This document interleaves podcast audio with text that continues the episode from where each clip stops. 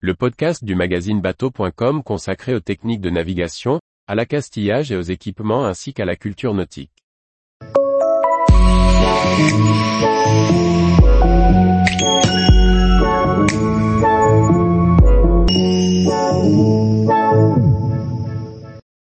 AIS et VHF, une seule ou deux antennes Par François-Xavier Ricardou.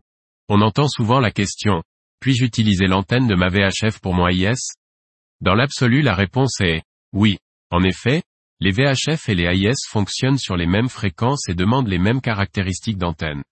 Dans le détail, il faut s'assurer de bien positionner les antennes. La réponse à la question dépend du type d'AIS que l'on possède et de la configuration de son bateau. Il existe deux options possibles.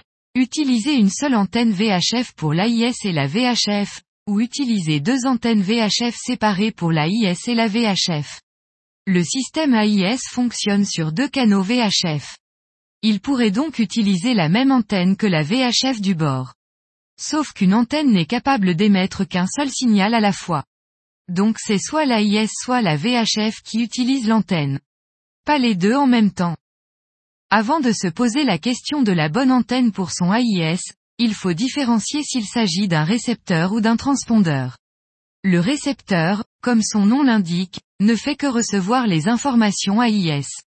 Il n'émet pas. Si l'on possède un récepteur AIS, il est possible d'utiliser la même antenne VHF que celle de la radio VHF. Il faut alors installer un splitté, un partageur, qui dédouble le signal de l'antenne et le répartit entre l'AIS et la VHF. Il faut choisir un splitté de bonne qualité, certifié zéro perte, pour ne pas réduire la portée de réception. Beaucoup de plaisanciers ont eu des déboires avec un splitté premier prix. Si l'on possède un transpondeur AIS, qui émet et reçoit les données, il est préférable d'utiliser deux antennes VHF séparées pour l'AIS et la VHF. En effet, une antenne ne peut émettre qu'un seul signal à la fois, et il y a un risque de conflit entre les signaux de l'AIS et de la VHF. Il faut alors installer une antenne VHF dédiée pour l'AIS, qui offre un meilleur gain sur les fréquences AIS, 161 975 et 162 025 MHz. Il faut aussi veiller à respecter une distance minimale entre les deux antennes pour éviter les interférences. Installer une seconde antenne pour l'AIS présente plusieurs bénéfices. D'une part, elle permet d'optimiser la qualité du signal AIS, en évitant les interférences avec la VHF. D'autre part, elle peut servir d'antenne de secours pour la VHF en cas de panne ou d'avarie. Il suffit alors de débrancher l'antenne de l'AIS et de la brancher à la VHF. Il faut toutefois prévoir un câble assez long pour pouvoir effectuer cette manipulation. Pour profiter pleinement des avantages de l'AIS, il faut choisir le bon emplacement pour son antenne. En effet, l'antenne est le maillon essentiel pour capter les signaux radio qui alimentent l'AIS. Plus l'antenne est haute, plus la portée est grande. Cependant, il n'est pas nécessaire que l'antenne de l'AIS soit aussi haute que celle de la radio VHF. La raison est que les signaux de l'AIS sont numériques, alors que ceux de la VHF sont analogiques. Les signaux numériques sont plus faciles à décoder et à restituer sans perte, même s'ils sont perturbés par du bruit.